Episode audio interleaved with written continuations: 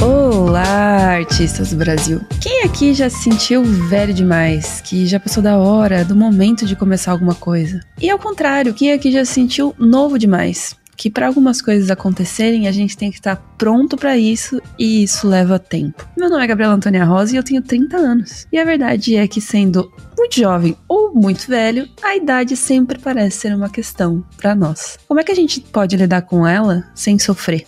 Será que tem como? Já abro então com essa pergunta pro Gus, que tá aqui comigo hoje. Mais uma sala 1604, Gus. Oi, pessoal, tudo bem com vocês? Como vocês estão? Espero que vocês estejam onde vocês estão, estejam um frio da porra que nem tá aqui Hoje tá foda, hein? Nossa, minhas mãos estão Tá congeladas. Estão congelados. Mas bora, bora lá. O que já denuncia, né? A gente reclamando do frio, parece que dois, dois velhos, dois idosos. É, se eu estiver meio lento, gente, nesse podcast, não se incomodem. É a velocidade de processamento da minha cabeça no frio. trava, trava, buga tudo. Trava gente, demais, velho. Mas então, Gus, você acha que tem uma idade certa pra fazer as coisas? Uma pergunta bem abrangente, dá pra ir pra vários lugares diferentes. Uh, eu acho que a melhor resposta é não tem idade errada. Olha, garoto! Eu acho que é não tem idade errada, tem a sua idade, a idade que você começa, entende? Acho que esse que é o rolê, sabe? Literalmente, você pode. Você vê direto, porra. Gente começando com 50 anos a entrar numa nova profissão, tipo, o que a gente faz é, aqui é uma habilidade aprendível. Tem algumas profissões que existe idade errada. Jogador de futebol, É, não profissional, tem como, né? saca? E não tem como, entendeu? Não tem, passou dos 15 ali, não foi, vai É, ficar já difícil pra era, você. saca? Mas no, em 95% dos casos, tem como depois, sabe? Tem Uhum. como. E é uma habilidade que você pode aprender como qualquer uma outra.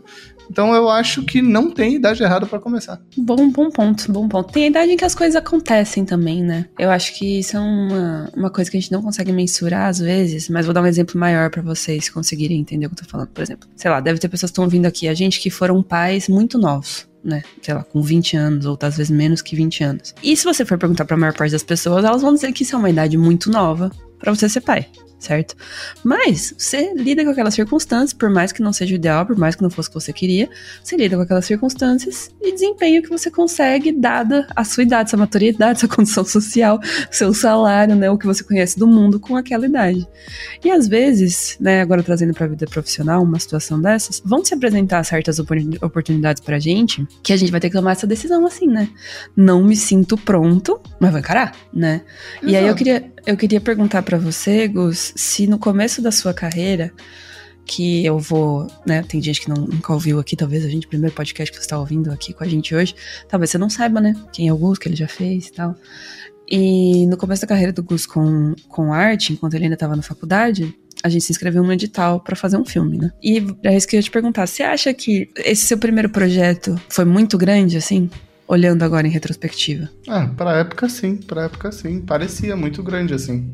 Mas ao mesmo tempo tinha a ignorância minha da época de não saber que era grande. Então tá, não era grande. A ignorância tem essa, essa benção, né? De às vezes a gente não É. tem noção do tamanho da responsabilidade. E É. por isso a gente aceita fazer as coisas. Total, totalmente. Eu acho que é um papel importante, assim, sabe? Tipo, a gente vai desenvolvendo um monte de crenças limitantes conforme a gente vai. Por causa das dores, dos traumas, dos não. Estresses. É de estresse, É. sabe? A gente vai desenvolvendo um monte de parada assim, sabe? Com e certeza. eu acho que quando a gente é novo, a gente tem menos dessa, tipo, quando você é crença limitante. Quando você é mais velho, você pensa, porra, eu tô velho, não posso. Saca? Uhum. Quando você é novo, tu não pensa isso, entendeu? Tipo, então ao longo da idade você vai desenvolvendo essas paradas. E não quer dizer que são verdades, entendeu? São só circunstâncias do seu momento. É claro que é mais difícil quando você é mais velho. Pode ser mais difícil, dependendo de como É, você olha. Mas não quer dizer que é vão ser mais impossível. difíceis e Ah. outras coisas vão ser mais fáceis. A gente vai chegar nesse ponto. É, exato. Mas sobre esse primeiro projeto, olhando agora, por que, que você se achava muito novo, assim, pra executar um filme? É porque a gente não tinha experiência ainda, a gente tava se botando pra fazer um bagulho que era muito mais difícil do que a gente já tinha feito, assim, sabe? Era um negócio que ia muito além de até onde a nossa cabeça podia ir, sabe? Tipo, muito, muito além, assim, sabe?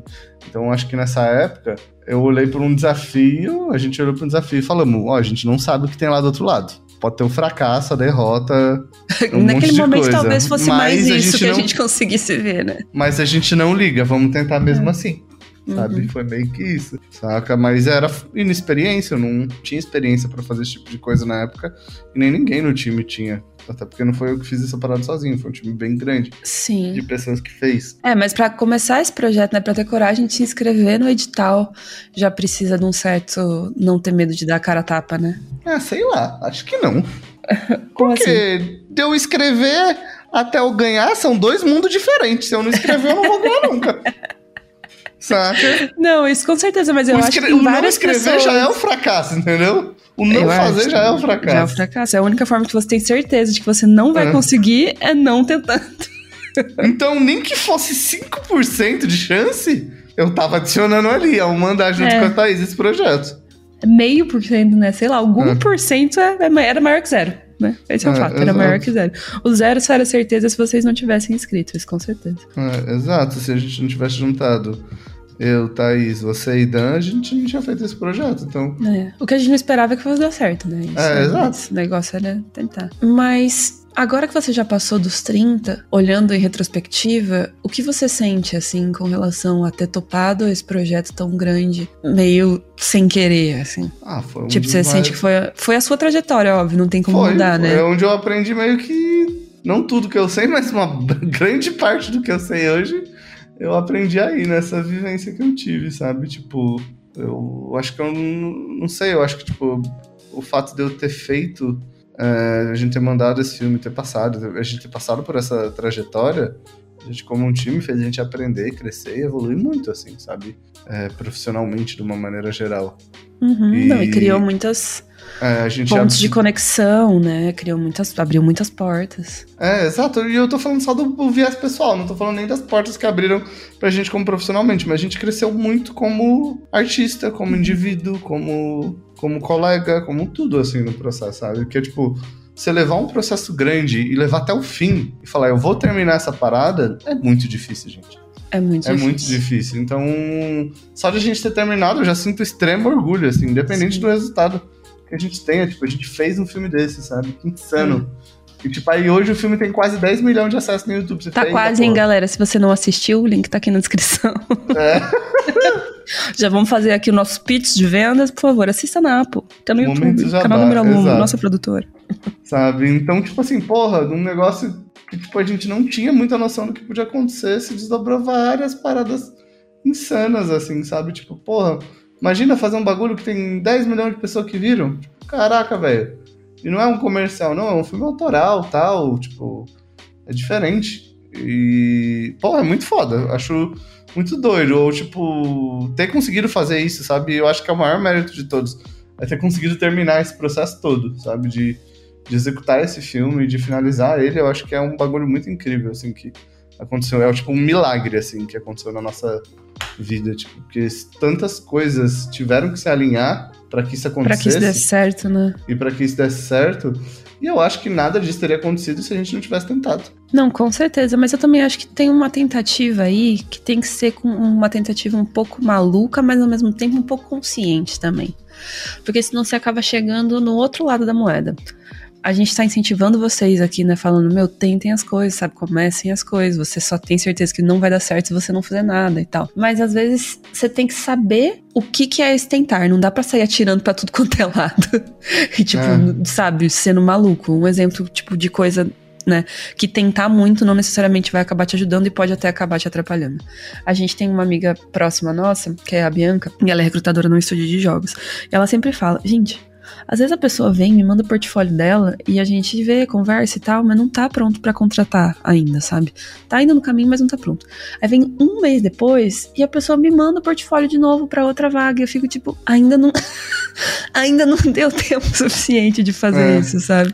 Então, não é que não é pra você mandar seu portfólio pros estúdios, mas é assim, é o tipo de coisa que você tem que ter um pouco de consciência pra fazer, sabe? Tipo, pra qual estúdio que você tá mandando, se realmente se alinha com o tipo de trabalho que você faz ou que você quer fazer, né? Se você tá, seu portfólio tá dentro das expectativas do que o estúdio quer. Você não pode embarcar nessa tour também de tipo, ah, eu nunca vou ser bom o suficiente, né? Porque se você, por exemplo, Gus, se você tivesse ficado esperando saber fazer um filme para se inscrever no edital, tava esperando até agora, né?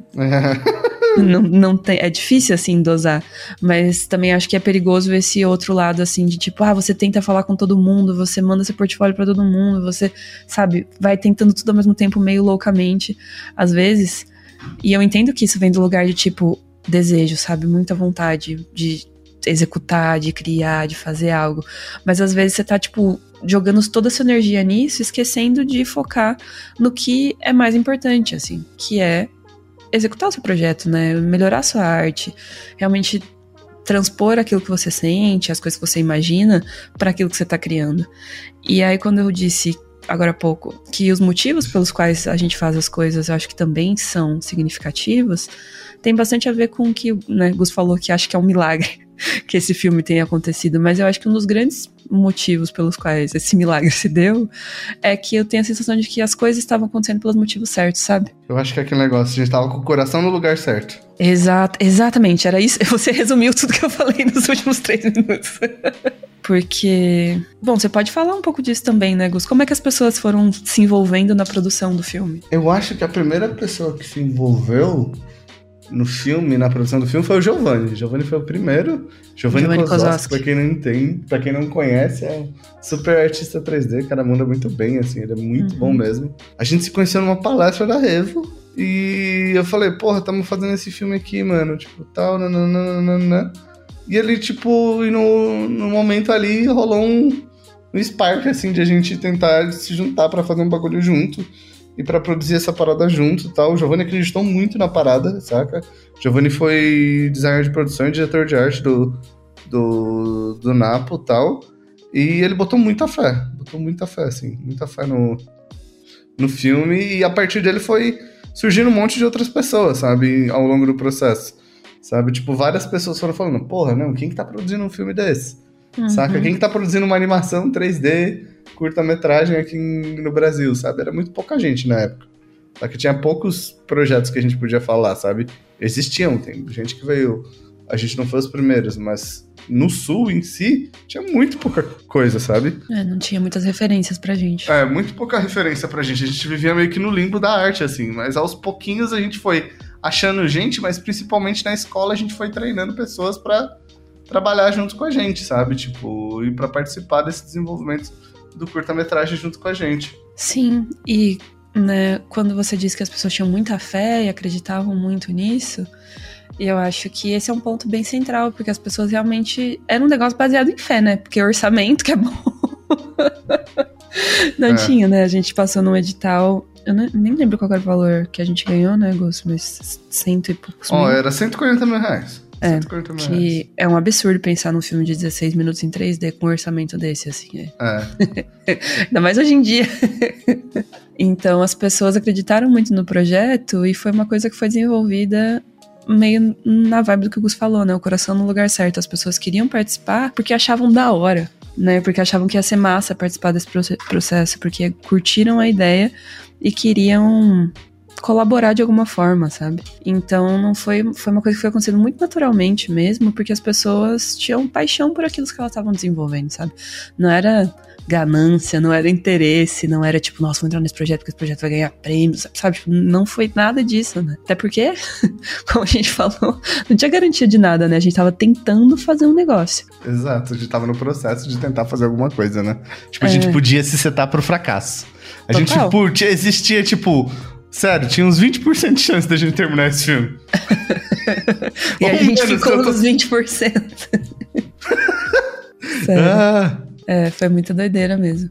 Mas por que, que eu tô fazendo essa comparação com o lance da idade e tal? Porque às vezes a gente. Eu sei que muita gente aqui sente, se sente muito velho para começar as coisas. Mas tem. E, e, provavelmente não são. Geralmente as pessoas que acham isso têm entre 15 e 25 anos, assim. Depois você começa a ficar um pouquinho mais apaziguado com o lance da idade. Pela experiência que a gente tem, né? Falando com as pessoas. Principalmente isso. depois dos 30, você já fica tipo, gente, envelhecer é top. É, é, não, mas é doido, assim. É, envelhecer é top, mas você também vai dando mais valor pras coisas, assim, no geral. Com certeza. E pro seu tempo, e naquilo que você gasta seu tempo, É, né? naquilo que você gasta seu tempo é muito precioso. Você vê que o tempo é. A gente começa a se tocar de que o tempo é escasso mesmo. E quando a gente é novo, acho que a gente gasta muito tempo pensando assim, meu Deus, não tenho tempo. Mas aí, quando você fica mais velho, você fala, caraca, eu tinha muito tempo. Exato. Eu não tinha noção de Noção quanto de tempo quanto eu eu tinha. tinha. Nossa, muito isso. Agora, sério. Se você está na faculdade, seus pais te ajudam aí as suas contas, se você tem onde morar e não precisa se preocupar, em fazer todas as suas refeições, aproveita isso na sua vida. Se você É. tem esse conforto, esse privilégio, você tem muito tempo livre, aproveita ele. Você é Aproveita. muito privilegiado. Exatamente. Mas o que eu ia falar com relação a isso era que também tem nessa ser, ser mais novo, geralmente tá alinhado com ser inocente. E assim, só por você ter sido inocente lá no começo não ter não ter noção mesmo de quanto trabalho dava pra fazer um filme que você topou isso, sabe? Exato. Porque talvez se você tivesse a noção plena, você ficasse meio, putz, eu não vou conseguir. É muita coisa. É, mas eu acho que a gente nunca tem, Gabi. Tipo, acho que essa é uma parada assim. Em qualquer certeza, a gente só tem de uma coisa da vida e todo mundo sabe que a gente vai morrer um dia. É isso aí, sabe? É isso aí, sabe? Tipo, e no fim eu, po- eu posso falar que naquela época eu era maluco, mas a real é que toda coisa nova que a gente vai fazer, a gente nunca tem certeza, sabe? Nunca tem certeza do amanhã, de amanhã, o que vai ser amanhã, saca? Eu não sei o que vai ser, sabe? Ainda mais daqui dois anos, daqui um você ano. não sabe nem hoje, né? Hoje de manhã, quando É. você acordou, você não sabia que você ia estar gravando esse podcast agora? Exato, sabe? Então, tipo, eu acredito, eu acredito mesmo é que, tipo, é às vezes em se jogar, assim, no desconhecido, sabe? Se você Uhum. tem essa oportunidade, se você pode, sabe? Você tá numa situação que você pode arriscar, Arrisca. arrisca, sabe? Vale É. a pena, tipo, eu sempre sou daquela de. de eu sempre sou a favor da alternativa de a gente tentar, sabe? Porque não tentar é sempre mais dolorido, porque você nunca vai saber o que poderia ter acontecido. E mesmo que seja um fracasso, eu Uhum. prefiro saber o que vai acontecer, sabe? É, ter algum controle sobre isso, né? É, do eu que prefiro simplesmente... tentar pra ter as duas possibilidades, sabe? Com certeza, também acho. Mas você acha que então você ainda sente um nível de insegurança quando você Todo começa dia. um projeto novo? Todo Todo dia. A minha vida é insegurança e medo, cagaço, mas loucura também. Loucura, coragem e vontade, assim, sabe? É equilibrado cada, cada um desses É. sentimentos em uma mão. É, exato, tipo, acho que eu vivo um pouquinho de, de cada uma dessas paradas. Um frio na barriga de medo, será que vai dar? Sabe, de Uhum. tudo, assim, sabe? De, oh, putz, tem dias que eu não me acho suficiente, que eu falo, eu tenho que melhorar, sabe? Tipo, tem dias que eu falo, porra, fudeu, nós vamos acabar com tudo, saca? Nós é bom demais. Sim. Saca? Tem esses dias também, tem todos os dias, assim, no, no processo, assim. Mas eu acho que É, essa um vez. se acorda com esse tipo assim, não, hoje eu vou arrasar para um caralho, né? E outros dias que você fala, meu Deus, vai dar Meu Deus, eu não sirvo pra nada. isso aqui. Eu não É. sei por que que eu comecei essa caralho. É, exato. É tipo isso aí, sabe? E eu acho que é um processo. É um processo É, vida, lidar assim. com isso infinitamente, né? Com essas sensações. Exato. Aprender a, a conviver com esse. Com, com esse turbilhão de sensações e com a, que, que a incerteza traz, sabe? Sim. Aí, aí que eu acho que a incerteza tem um papel muito importante, sabe? Uhum. Que é tipo, você só pula na incerteza se você é muito apaixonado por uma coisa. É. Sabe? Tipo. Uhum. Ou se você é obrigado, sabe? é uma coisa ou outra. Ou muita paixão ou ser obrigado. Porque a gente, como ser humano, é tipo assim, mano, vou dar um exemplo mais simples. Tem um tigre andando no meio da rua. Tu vai sair correndo no meio da rua? Tu não vai, né? Você não quer morrer. sabe? É instinto de sobrevivência, sabe? É. instinto de sobrevivência. Pô, tu vai criar uma situação que tu potencialmente pode se fuder. Tu não vai atrás tu não disso. vai, você sabe, you know better, né? Tipo, a não ser, a não ser que, que, o que você veja do outro lado te desse um polgado suficiente para que todos para que você desconsidere todos os riscos ou considere que a possibilidade de chegar até o outro lado lá depois do leão é, melhor do que a um possibilidade de ficar do lado que você tá. Eu acho que tem, tem bastante disso, assim. E eu acho que, né, como a gente tá comparando idades aqui, quando a gente é mais novo, a gente tende a ficar com bastante medo das coisas, tal, mas a gente tem o peito um pouco mais aberto, sabe? Talvez um otimismo um pouco maior, assim. Tá um pouco mais disposto a tentar as coisas pela primeira vez. Sabe? Eu sei que rola um medo, rola uma insegurança, mas eu sinto que a gente ainda tá mais disposto. E às vezes, dependendo do que vai acontecer na sua vida, se você sente que as coisas não estão dando certo, algumas pessoas tendem a se fechar um pouco mais para essas novas possibilidades, sabe? Tipo, ah, isso não deu certo, então não vou tentar de novo. Ah, esse projeto que eu fiz aqui ninguém viu, sabe? Então não vou fazer outro. E aí, depois que você passa dessa tentativa e essa primeira tentativa não vai muito legal, acontece muito das pessoas ficarem meio resignadas, assim, do tipo, ah, tentei, não deu certo, então acho que não era para ser. E quanto mais velho a gente fica, eu acho, mais fácil é cair nesse lugar se a gente não toma cuidado. De esse lugar de, ah, tá bom assim. Sabe? Tipo, ah, não preciso tentar mais, não preciso ir atrás disso mais, não preciso querer mais, não preciso. Porque, ah, tentei lá e tal, não deu certo, agora aqui tô tranquilo, nesse trabalhinho que eu tô, já fiz minha faculdade, pá. E aí. É a gente vai meio que querendo se acomodar, assim, sabe? Só que não dá para ser assim, né? É, quer dizer, dá, né? Você faz o que no final das contas você vai fazer o que você quiser. Mas também é uma coisa negativa, né? Esse se fechar, assim, para novas possibilidades e largar mão dos sonhos que você tinha quando você era mais novo, né? E é o que acontece com boa parte das pessoas. Desistir, né? Disso, dessas coisas que a gente queria quando era mais jovem. E tá tudo bem também desistir, é, tá? Às Não vezes, é, é às vezes é. a gente desiste mesmo, porque a gente começa a querer é. outras coisas, né? Tá bom, é tipo, é, tá tudo bem desistir. Você não precisa buscar só dificuldade, desafio. Não, isso também não. isso aí só é... no LinkedIn, gente. É, e a vida não é só isso, entendeu? Não é só claro. isso. A gente tá fazendo um recorte aqui de um espectro da vida, sabe? Tipo, que é em relação ao futuro. Você pode buscar equilíbrio. E isso é super maneiro e super legal. Saca? Tipo, a questão é que, tipo, sei lá, for museu, eu tô numa posição de que eu sei muito uma parada que eu quero fazer, de que eu sonho muito com isso, sabe? Tipo, então é uma parada que, mesmo com desconforto, eu vou atrás. Uhum. Mas, se eu não tivesse isso, eu só ia querer ficar de boa na minha, sabe? Total. E é a agendinha, um fazendo vai... minhas paradinhas e já era, sacou? Todo o processo de executar uma coisa, né, artisticamente, envolve desconforto. Não tem como ser só gostoso. Vai ter um momento que você vai travar, vai ter um momento que você não vai saber o que fazer, né? vai ter um momento que você vai olhar pra parada que você tá fazendo, independente do que seja, e você vai pensar, isso não faz sentido nenhum. Tudo isso que eu tô criando aqui não faz sentido, tá feio, eu poderia fazer melhor e tal. E aí você tem que lidar com esses sentimentos, então nunca vai ter.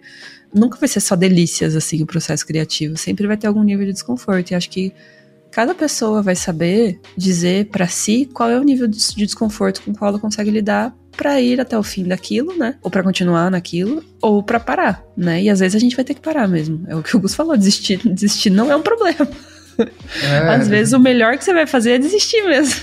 É, se tem uma parada que é importante é saber dizer não, sabe? Sim, é respeitar sabe? seus tipo, próprios limites. É, né? E escolher os seus desafios.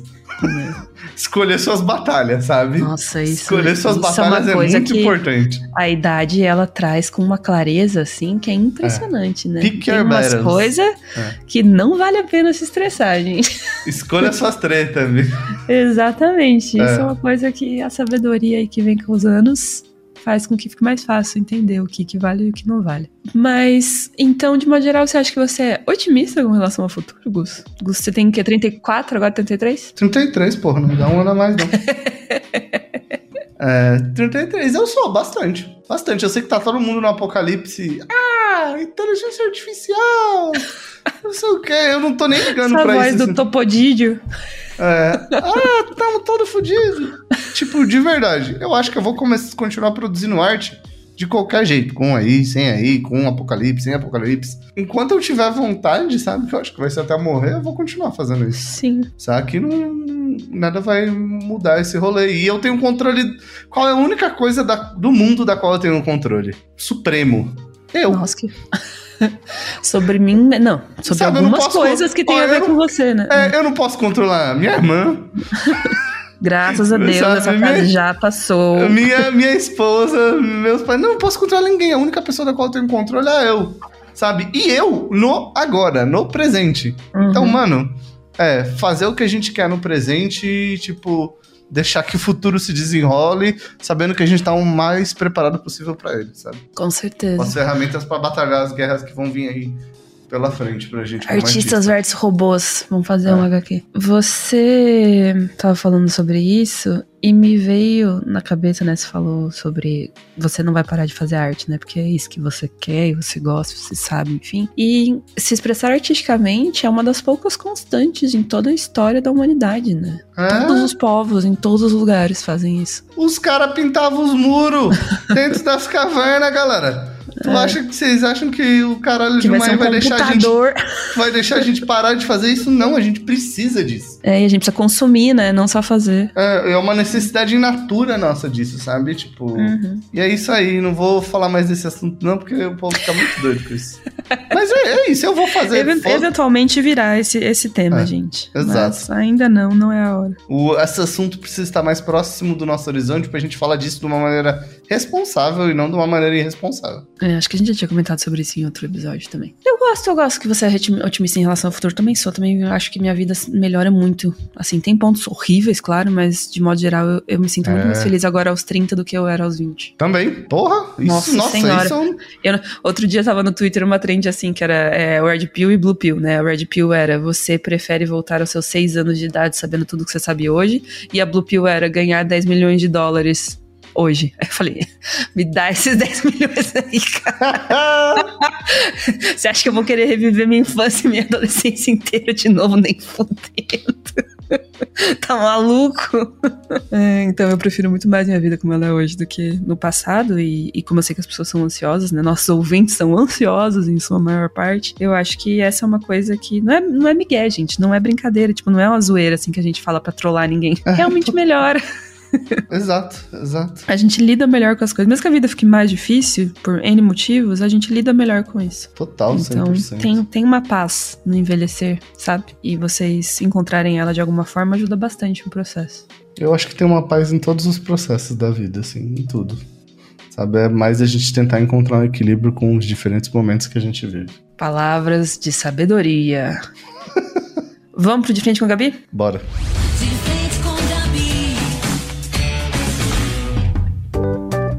Uma coisa que a idade te trouxe. Paciência, Uma coisa que a idade te levou. energia. O shape. O shape eu nunca tive. Eu tô esperando até hoje, Gabi.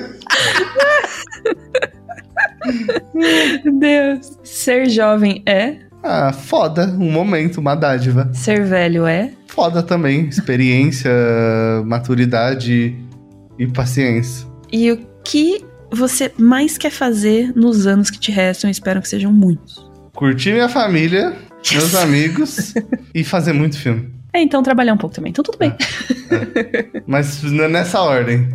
Nessa sabe? ordem. Gosto. Nessa ordem. Uma última frase de conselho pros nossos ouvintes aqui da sala 1604. Pô, eu acho que é tipo assim.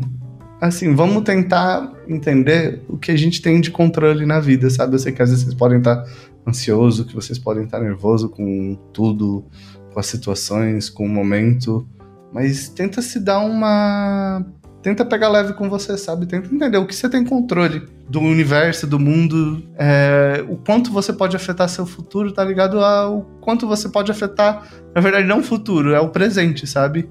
Então, trabalha pra hoje você tá tranquilo com as coisas que você faz, sabe? Tipo, pô, hoje eu fiz o que eu precisava para a um ano eu estar onde eu queria, saca? Então eu acho que assim, aquele negócio do do Kung Fu Panda, eu não lembro mais essa frase, mas ele fala, falava, o futuro é uma dádiva, o passado é não sei o quê, sabe? mas, mas o, pre, não, o futuro é isso, o passado é aquilo, mas o presente é uma dá- dádiva, sabe? Tipo, e eu acho que é isso, sabe? Vivam agora, sabe?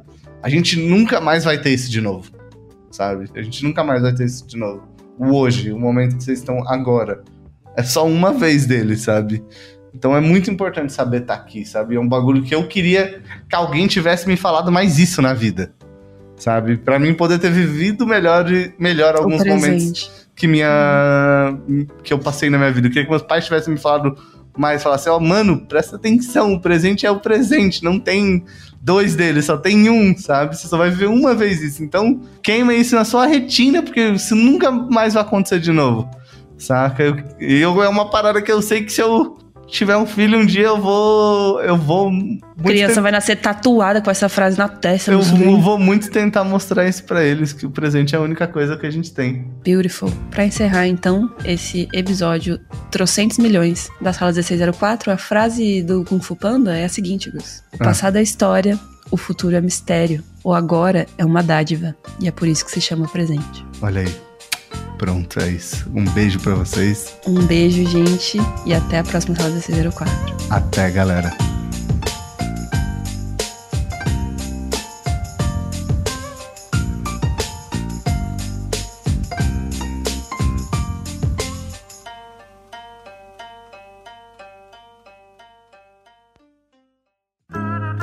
Programa editado por Doug Bezerra.